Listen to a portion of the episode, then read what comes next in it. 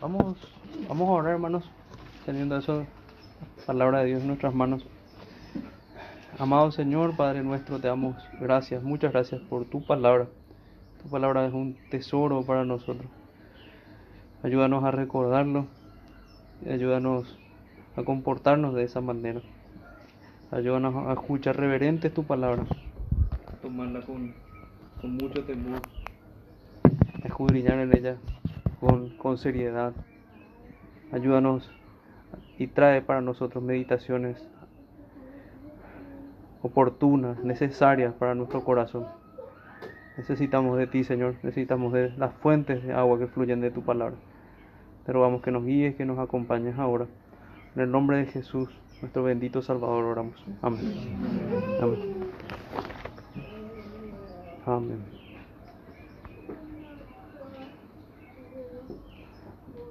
Vamos entonces, hermanos, a Génesis capítulo 2, versículo 15.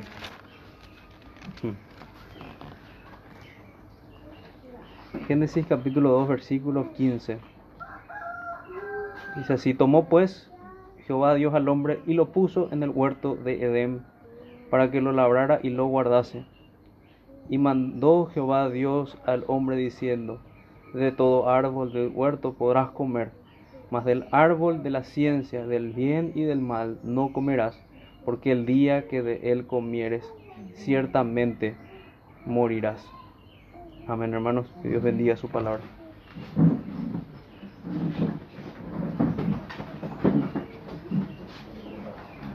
Llama la atención la simple observación y como que puede servir para como una estrategia de mnemotecnia, de memorización. Génesis 2.15 está la promesa, o sea, está el, pacto precisamente, está el trato que, Adán hace con el hombre y Génesis 3.15 tenemos la esperanza luego de la caída.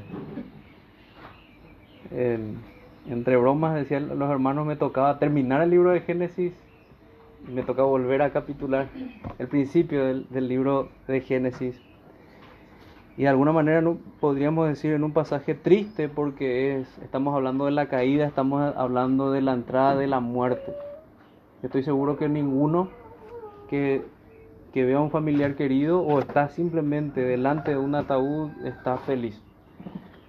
Todos estamos tristes, estamos realmente en un pensamiento solemne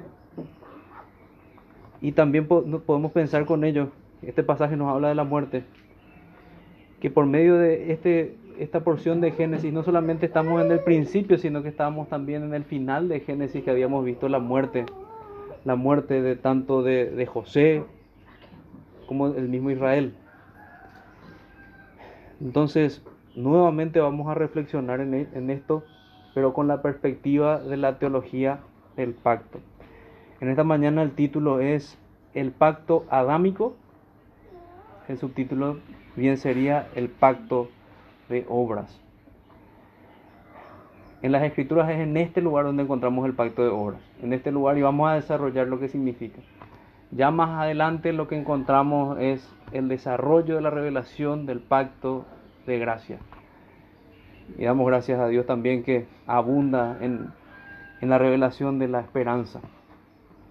Nuestro bosquejo, eso sería muy bueno que tengamos en mente, lo vamos a repetir tengo, si, si estoy bien, estamos entre ocho sermones más o menos lo que vamos a tener en total, desde, contando desde el del sermón de la mañana. Y es sencillo, es pacto de obras, pacto de gracia. Si alguien nos pregunta cuántos pactos encontramos de manera consciente en la Biblia, y la primera respuesta debería ser que son dos.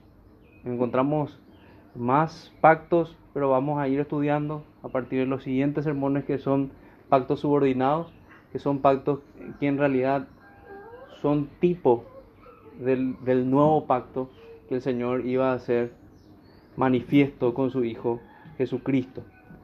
Tipo de aquel pacto que introductoriamente también el pastor nos habló esta mañana, aquel pacto eterno concertado ya en la eternidad, en el cual se estableció que el Hijo iba a ser la cabeza federal, que iba a traer beneficios a sus confederados, a aquellos que están dentro de su pacto. Entonces, repito nuestro, nuestro bosquejo, si pudieran notar sería como punto número uno, en letras romanas, punto número uno, el pacto con el pacto con el pacto de obras, punto número dos, el pacto de gracia. Y si vamos al, al pacto de gracia, propiamente podemos avanzar de la siguiente manera, de hecho así lo vamos a hacer. En primer lugar sería el pacto revelado, luego sería el progreso de este pacto, creo que no estoy usando bien las palabras, voy a usar unas palabras más propias, pero concluimos con el, el pacto consumado. Permítame, voy a ir a unas notas al respecto. Tenemos, a ver, repito porque es importante que se grabe en nuestras mentes. Pacto de obras, pacto de gracia. Y perdonen la repetición, pero yo sé que va a ser útil para que se nos grabe esta estructura. Y luego, dentro de la estructura del pacto de gracia, predestinado, más precisamente, que es lo que veíamos en lo que hablaba el pastor al final, del, en el último punto del, sermón, lo que se ve en el, en el pacto eterno eh, u otros nombres que se le da, revelado, que es lo que vamos a ver ya en los subsiguientes pactos subordinados que son con Noé, con Moisés, eh, con Abraham, con Moisés, con David y consumado, que claramente lo vemos en las escrituras, que son palabras de las escrituras. Esta es la sangre del nuevo pacto hecho en mi sangre, que dice el Señor. Entonces que tengamos bien claro, pacto de obras, pacto de gracia, pacto de gracia, lo subdividimos entonces en tres partes y así avanzamos de una manera más, más clara en la mente.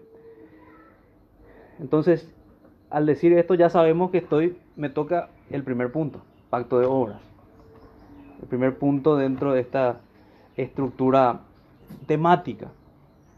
Ya nos mostró el pastor a la mañana, si vamos a una cuestión de qué vino primero, primero estuvo en la eternidad ya la decisión de Dios de llevar a cabo el pacto de gracia. Y aún en su soberanía, en su decreto eterno, que este pacto de obra se realizara. Entonces veamos de vuelta, recapitulando elementos como primer punto dentro de, nuestro tema del pacto adámico, el pacto de obras, elementos de un pacto bíblico. Creo que es muy importante que identifiquemos esos elementos para poder avanzar. Luego vamos a ir propiamente a lo que nos referimos con pacto de obras y finalmente vamos a ver cómo eso nos apunta a Cristo, cómo eso nos apunta a desear salir de la membresía del pacto adámico para ir a la membresía del pacto de gracia. Entonces iniciemos con estos conceptos. Elementos de un pacto bíblico. Los elementos de un pacto bíblico de muchas maneras podríamos podríamos definirlo. Esta mañana el pastor citaba unas definiciones como esta. Un pacto es un acuerdo divino impuesto soberanamente por Dios para su gloria y en beneficio de sus criaturas. Contiene una legislación correspondiente con sanciones por su incumplimiento y recompensas por su obediencia. También citaba él a William Ames, un puritano, que decía, lo, lo definió como un tipo de transacción de Dios con la criatura por medio de la cual Dios ordena, promete, amenaza y cumple, y la criatura se ata a sí misma en obediencia a las demandas de Dios. Si vamos a definiciones, esta no tomé nota, pero tengo en mente una paráfrasis de la que da el, hermano Renningham.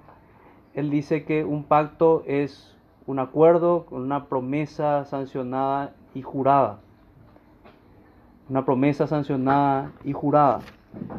Pero si me, me permití poner elementos de un pacto bíblico, porque si hablamos de un pacto en términos genéricos, es un acuerdo.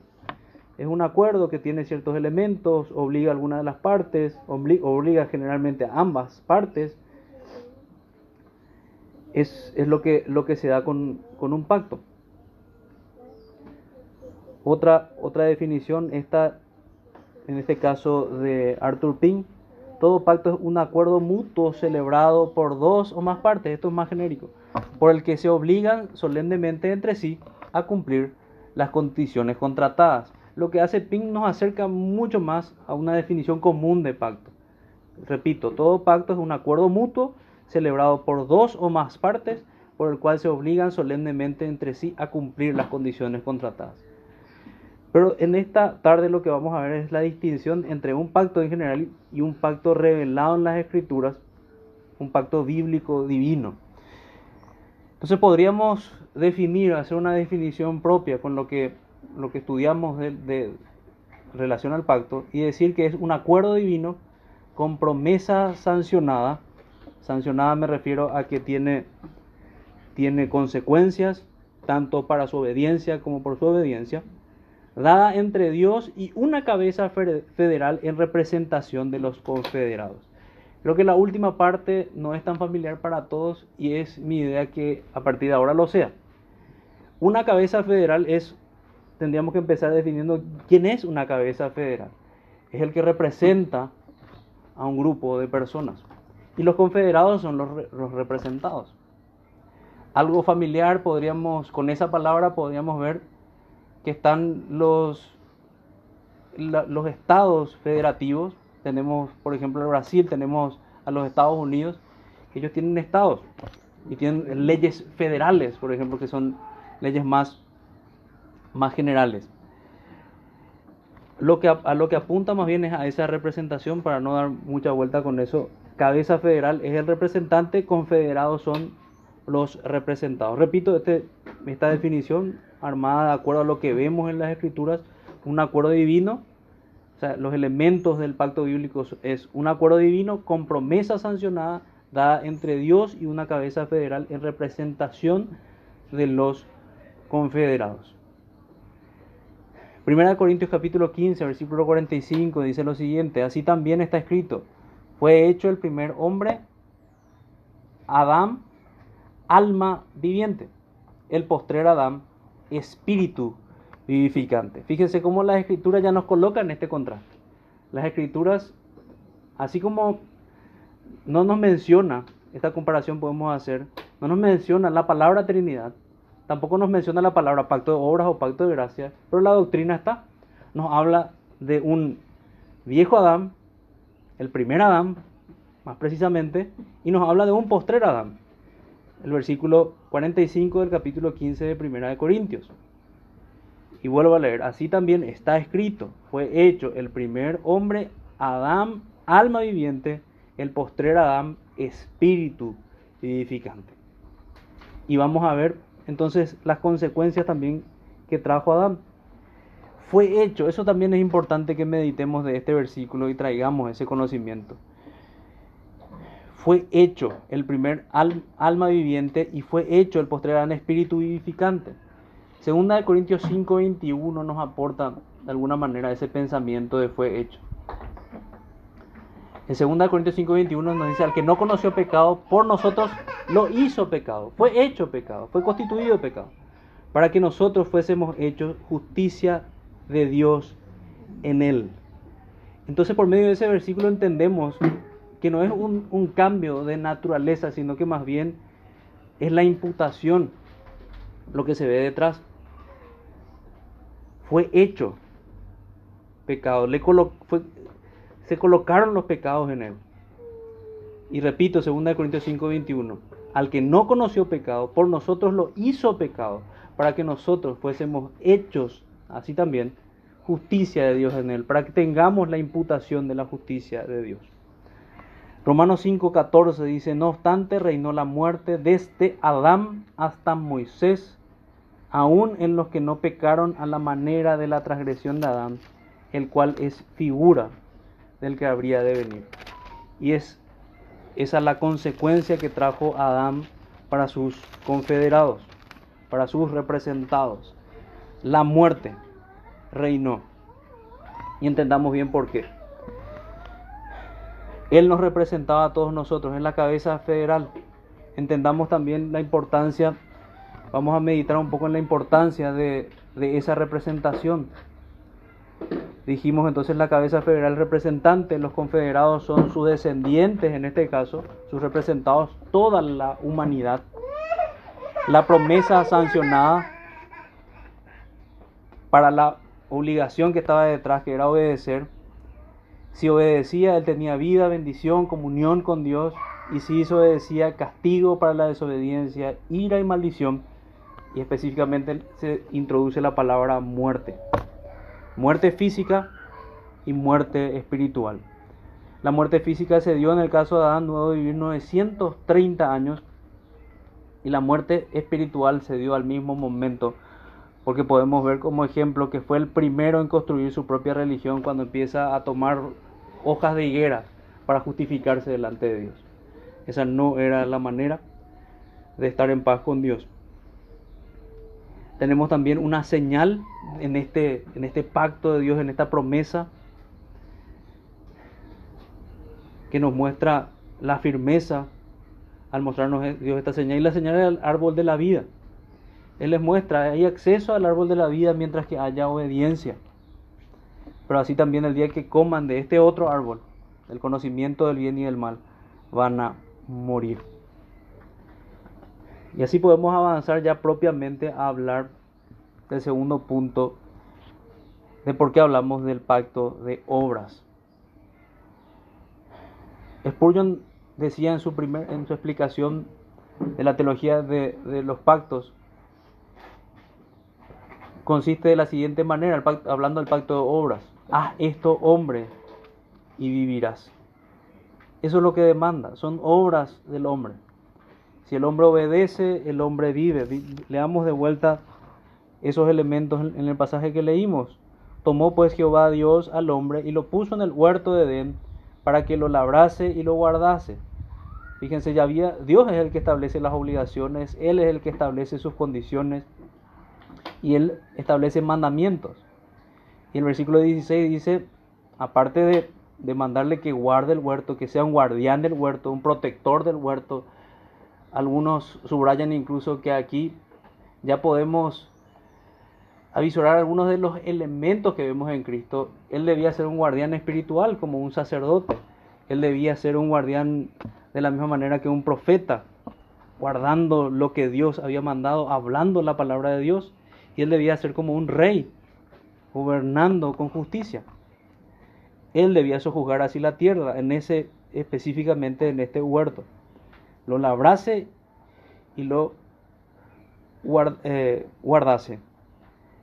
Y dice el versículo 16, y mandó Jehová Dios al hombre diciendo, de todo árbol del huerto podrás comer, mas del árbol de la ciencia del bien y el mal no comerás, porque el día que de él comieres, ciertamente morirás. Algo que deberíamos subrayar como importante es que no solamente Adán era consciente de que era pecado esta desobediencia. Él tenía escrito en su corazón la ley de Dios. Aquellos mandamientos revelados en las escrituras en Éxodo 20 estaban escritos en los corazones de este primer hombre. Y él sabía lo que era bueno. Él sabía que, que debía adorar al Señor, él sabía la dignidad que debía dar a sus criaturas. Pero específicamente también sabía por mandato expreso de Dios que no podía comer de un árbol. Y sabía que la sanción, que la consecuencia de su desobediencia era la muerte. Era la muerte. Incluso podemos agregar que él entendía de qué se trataba. Si bien nunca había visto la muerte, él sabía, podía comprender las palabras de Dios y lo grave de esas, de esas consecuencias. Así como podemos pensar en el, en el mismo Noé. Él nunca había visto la lluvia, pero él sabía que debía hablar a los hombres. Va a caer lluvia del cielo. Las aguas del abismo se van a abrir. Y el juicio de Dios va a venir sobre esta tierra. Arrepiéntanse. Así también Adán sabía las consecuencias. La muerte, la separación de Dios, la maldición, la ruptura entre la comunión de Dios. El antónimo de lo que vemos en la cena del Señor. No comunión, sino enemistad y guerra con Dios. Eso es lo que se acarreaba Adán con su desobediencia, él lo sabía muy bien. Adán estaba muy bien equipado. A veces podemos equivocarnos y pensar en Adán como uno de nosotros. Nosotros nacemos ya con la consecuencia del primer pecado, que es conocida en teología como el pecado original. Nacemos originalmente ya en ese estado pecaminoso. Y el deseo del corazón del hombre es de continuo solamente el mal, como habla la palabra. He aquí, he hallado esto, dice el Señor, que Dios hizo al hombre recto, pero ellos buscaron muchas perversiones. Esa es la situación del hombre caído, pero no era la situación de Adán. Adán estaba en una posición que podemos llamarla de inocencia. Su estado no conocía el pecado. Ni él ni Eva eran era un hombre y una mujer perfectos. Eran los mejores representantes que podemos que podemos esperar o que podemos tener. Entonces dediquemos un tiempo a vindicar la figura de la, de la cabeza federal o de la representación, porque es una de las más grandes objeciones que puede dar el mundo impío. El mundo impío nos va a decir, pero ¿cómo me pueden decir que yo soy un pecador? Porque eso dice una correcta teología. ¿Cómo pueden decir que yo soy un pecador por haber nacido. Antes de, antes de cometer el primer pecado, yo ya soy un pecado. Y luego peco, y luego peco particularmente. Yo soy un pecador por mi propia naturaleza, yo nací en pecado. Me fueron imputados esos pecados por la caída de este representante. Y la mente humana cuestiona esta, esta figura de representación. nosotros deberíamos preguntarnos varias cosas. Deberíamos hacer que la gente piense en cuáles son las otras alternativas. Pero el mundo dice que esto es injusto. Se dice, es injusto hacer de Adán nuestro jefe federal. Y nosotros podíamos responder, y les leo parte de lo que dice Arthur Pink. ¿Cómo es eso? Dice él. ¿Acaso el principio de representación no es fundamental en la sociedad humana? El padre es el jefe legal de sus hijos durante su minoría de edad. Lo que él hace obliga a la familia. Una casa de negocios es responsable de las transacciones de sus agentes. Los jefes de un Estado están investidos de tal autoridad que los tratados que celebran son vinculantes para toda la nación. Este principio es tan básico que no puede dejarse de lado. Cada elección popular ilustra el hecho de que un electorado actuará a través de, un representante y estará obligado por sus actos. ¿Por qué la gente no cuestiona eso? Lo que nos está mostrando el, comentarista aquí, Arthur Pink, es como todo en las escrituras, lo que presenta Dios es razonable y es sabio. Y es hermoso poder hallar la sabiduría de Dios en, su manera de actuar. No hay otra forma mejor que este sistema de representación. Sí, el comentarista, en cuanto a este tema, Arthur Pink dice, los asuntos humanos no podrían continuar ni la sociedad existir sin él. ¿Por qué entonces asombrarse al encontrarlo inadurado en el Edén? Y ahí sí que van a rechinar más los dientes. O sea, el principio de por qué tienen presidentes y por qué tienen reyes y por qué tienen padres, que, los mismos profesores de derecho dicen que es la base de la sociedad, viene de las escrituras. Viene de las escrituras, viene del modelo del creador. Y son humillados por el derecho natural justamente. Porque Dios coloca ese orden de justicia y ellos lo pueden hallar. Y dice Arthur Pink Considere la alternativa. La raza debe haber estado en un hombre adulto, con un intelecto completo, o estar como bebés. Cada uno entrando en su probación en el crepúsculo de la autoconciencia. Cada uno decidiendo su destino antes de que sus ojos estuvieran medio abiertos a lo que todo significaba.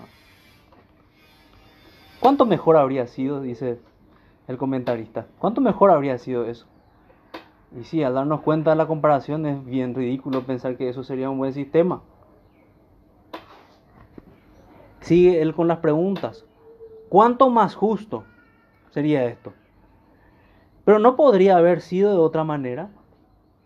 Y responde él, no había otra manera. O era el bebé o era el hombre perfecto, bien equipado, que lo calculaba todo, el hombre que lo veía y lo comprendía todo. Ese hombre era Adán. Este es un comentario, me corrijo, lo toma, lo toma Arthur Pink, pero el comentario específico de esta otra alternativa es de George Bishop, un autor de mil, falleció en 1914. No hay otra alternativa. Entonces, de la misma manera que nos parecería ridículo hacer responsable a los niños y no a los padres, supongamos que un niño rompe algo, el responsable es el padre. Así también ese mismo principio es el que se ve en las escrituras, el responsable es el mejor de los hombres, un hombre adulto, bien equipado, un hombre creado perfecto a la imagen de Dios en, conocimiento, en sabiduría, en justicia. Ese es Adán. Continúa. Continúa Arthur Pink y dice, si Adán recién salido de las manos de su creador, sin ascendencia pecaminosa detrás de él, sin naturaleza depravada en su interior, un hombre hecho a imagen y semejanza de Dios, declarado por él mismo, por Dios, muy bueno, en comunión con el cielo. ¿Quién podría haber sido un representante más adecuado para nosotros? Eso luego ya debería humillar a todo hombre que en su pensamiento levanta, no, esto es injusto. ¿Cómo yo voy a recibir las consecuencias de lo que hizo otro? Y deberíamos considerar, ese otro era el mejor de nosotros nosotros no íbamos a hacer mejor papel que Él. Y debemos entender eso así. Si estuviésemos en la posición de Adán, equipados de la misma manera que Adán, íbamos a pasar por lo mismo que Adán. Este ha sido el principio, sí, Arthur Pink, y el método con, que, con el que Dios ha actuado en todo momento. La posteridad de Canaán fue maldecida por la única transgresión de su progenitor. Los egipcios, esto vemos en, en Génesis capítulo 9, versículo 22.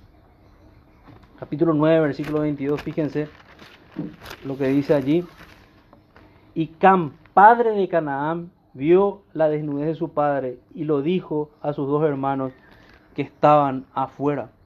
Y si nos fijamos en el versículo 25, dice, y dijo, maldito sea Canaán, siervo de siervo serás a sus, a sus hermanos, hablando de su descendencia realmente. Vemos eso en el mismo mandamiento. Cuando vemos el cuarto mandamiento, justamente el que habla del día de reposo, dice que hay bendiciones para los que obedecen en varias generaciones y hay maldiciones para los que desobedecen también en varias generaciones. Los egipcios perecieron en el Mar Rojo como resultado de la maldad del faraón. Cuando Israel se convirtió en el testigo de Dios en la tierra, ocurrió lo mismo. Los pecados de los padres debían recaer sobre los hijos. Como consecuencia del único pecado de Acam, toda su familia fue apedreada hasta la muerte. Eso lo vemos en Josué 7, 1 al 25 el sumo sacerdote actuaba en nombre de toda la nación. Más tarde, el rey fue considerado responsable de la conducta de sus súbditos. Que uno actúe en nombre de los demás, que uno sea responsable de los muchos, es un principio básico tanto del gobierno humano como del divino. No podemos evitarlo. Mientras miremos, ¿dónde miremos? Miremos donde miremos nos mira la cara este principio, aunque no nos demos cuenta. Está por todas partes.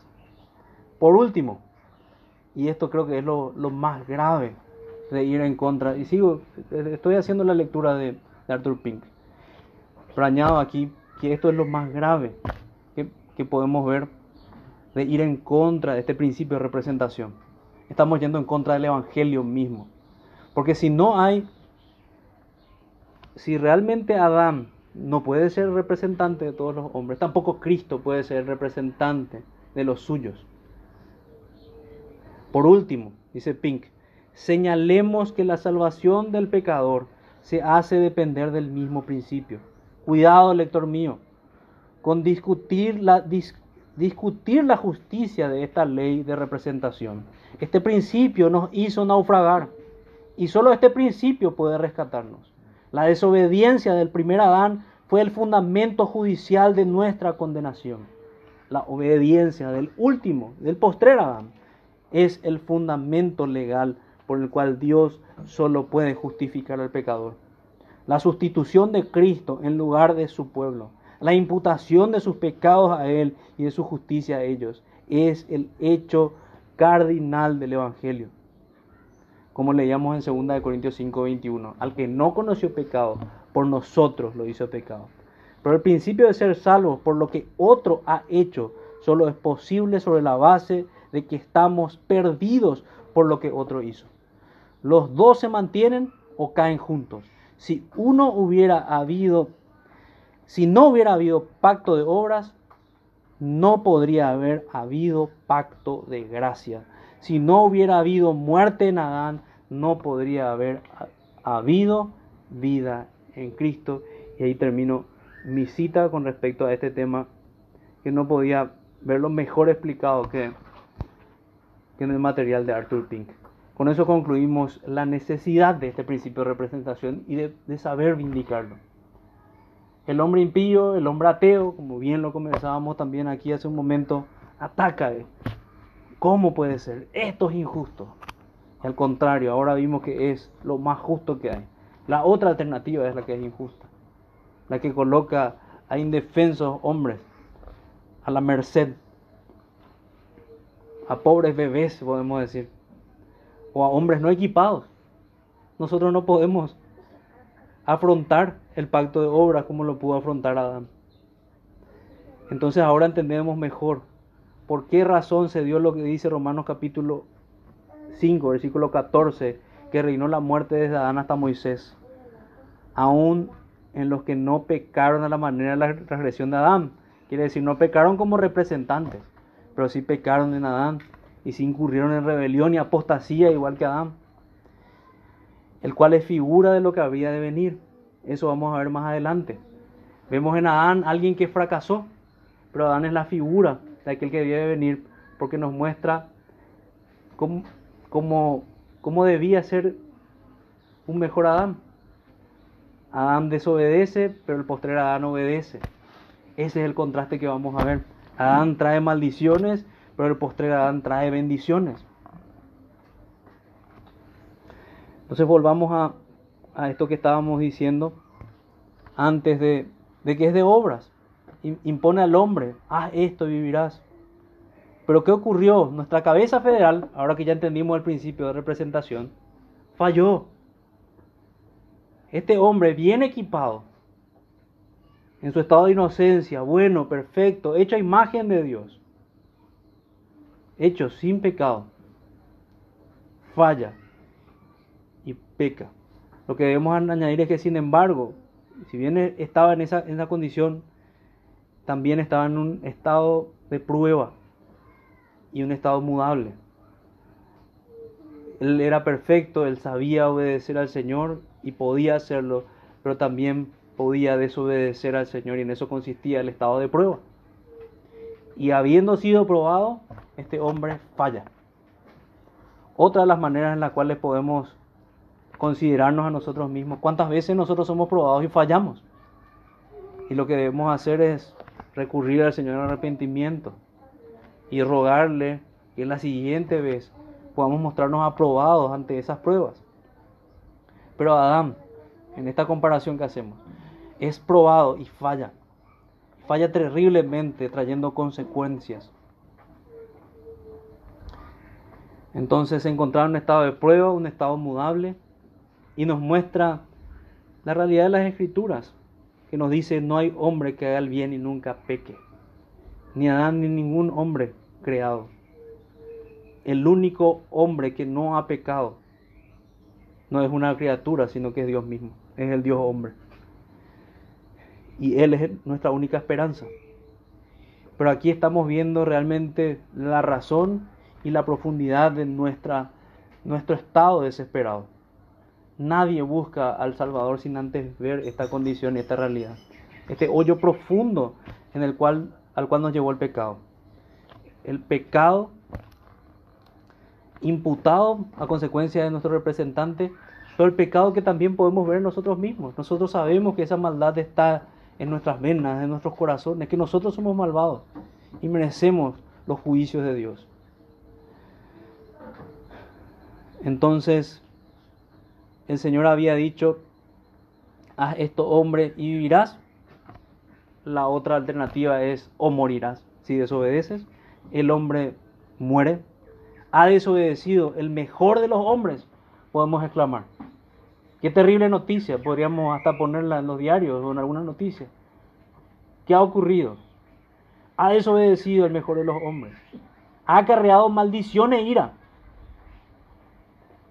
Y esto sigue vigente. Yo deberíamos preguntarnos por qué nadie está hablando de esto en medios masivos, o muy pocos lo hacen.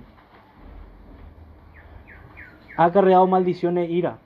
Ha sido destituido de la gloria de Dios con sus confederados ha sido avergonzado, porque eso es lo que describe las escrituras, él quiso cubrir su vergüenza. Y podríamos exclamar en plural, hemos desobedecido, nos hemos acarreado maldición e ira, hemos sido destituidos de la gloria de Dios, hemos sido avergonzados. Y con esto, entendiendo la profundidad las consecuencias del pacto de obra y su fracaso. Ha fracasado, ha traído muerte a la humanidad. Es la puerta para mostrarnos el pacto de gracia y su necesidad.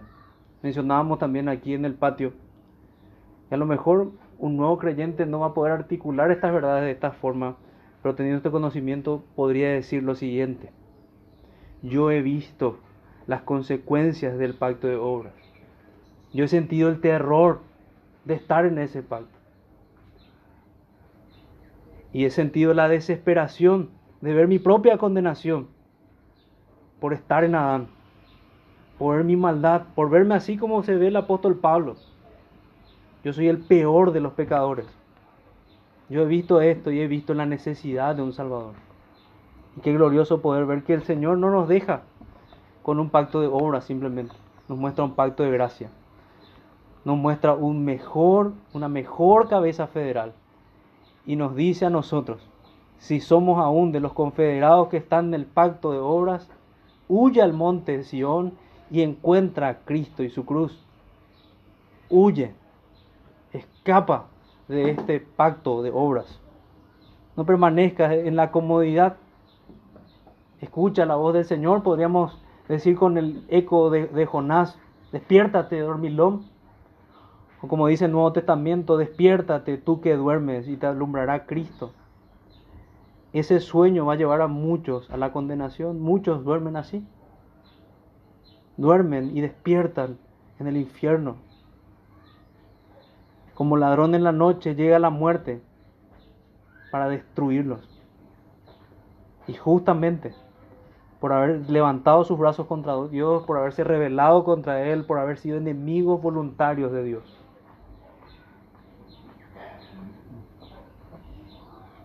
De hecho, Génesis 3 es donde vemos el fracaso. El fracaso de Adán en el pacto de obras. Este pacto de obras sigue vigente, eso podemos, debemos entender. Y hay solamente dos tipos de hombres. O podríamos incluso decir, hay solamente dos hombres. O Adán o Cristo.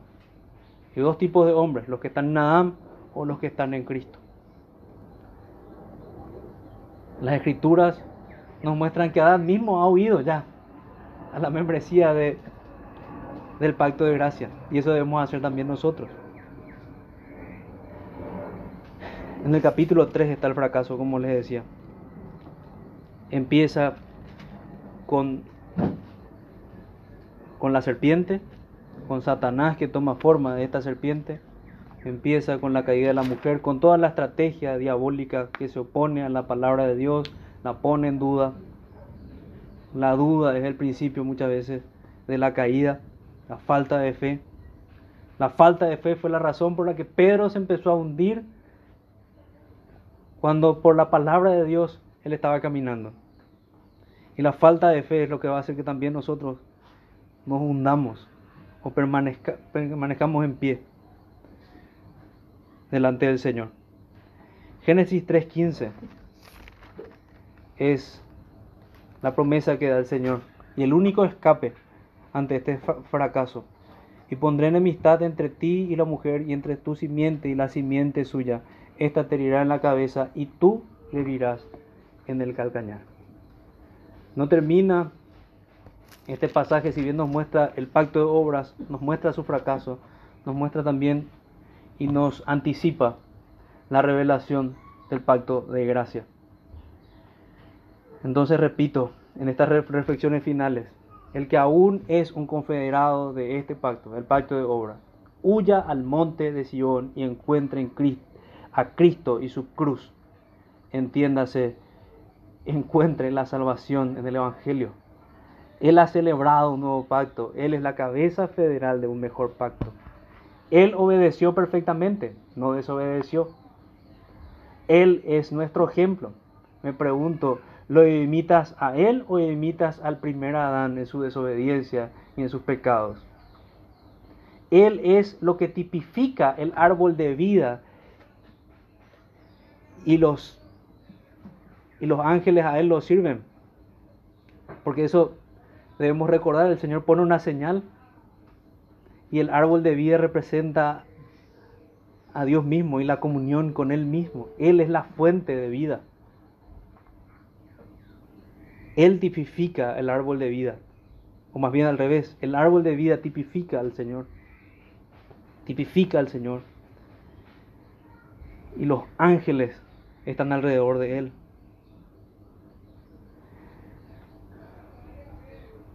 Me pregunto, ¿de cuál árbol come usted? ¿De la desobediencia enemiga de Dios? ¿O de la salvación vivificante de nuestro dulce Salvador? Esos dos árboles son señales para nosotros, imágenes vivas que nos pueden recordar lo que yo estoy haciendo. Es más parecido a tomar del árbol del conocimiento del bien y el mal, dudando de Dios. O es más parecido a tomar del árbol de la vida, el cual se volvió inaccesible para todo hombre. Dios colocó ángeles, echó fuera a Adán y colocó ángeles para que resguarden el árbol de la vida. Ya ningún hombre podía entrar allí. Ha fracasado el pacto de obras. Ningún hombre por sus méritos puede hacerlo.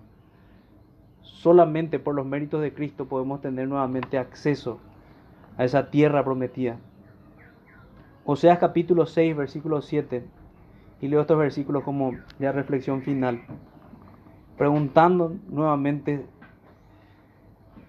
confederados de qué pacto somos. Creo que entendemos muy bien.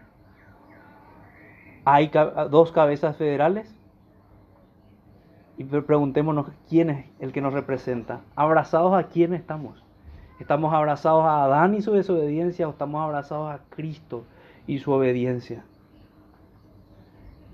Hemos sido hechos por la nueva vida que Dios nos da, capaces de ir y correr a Cristo y obedecerle.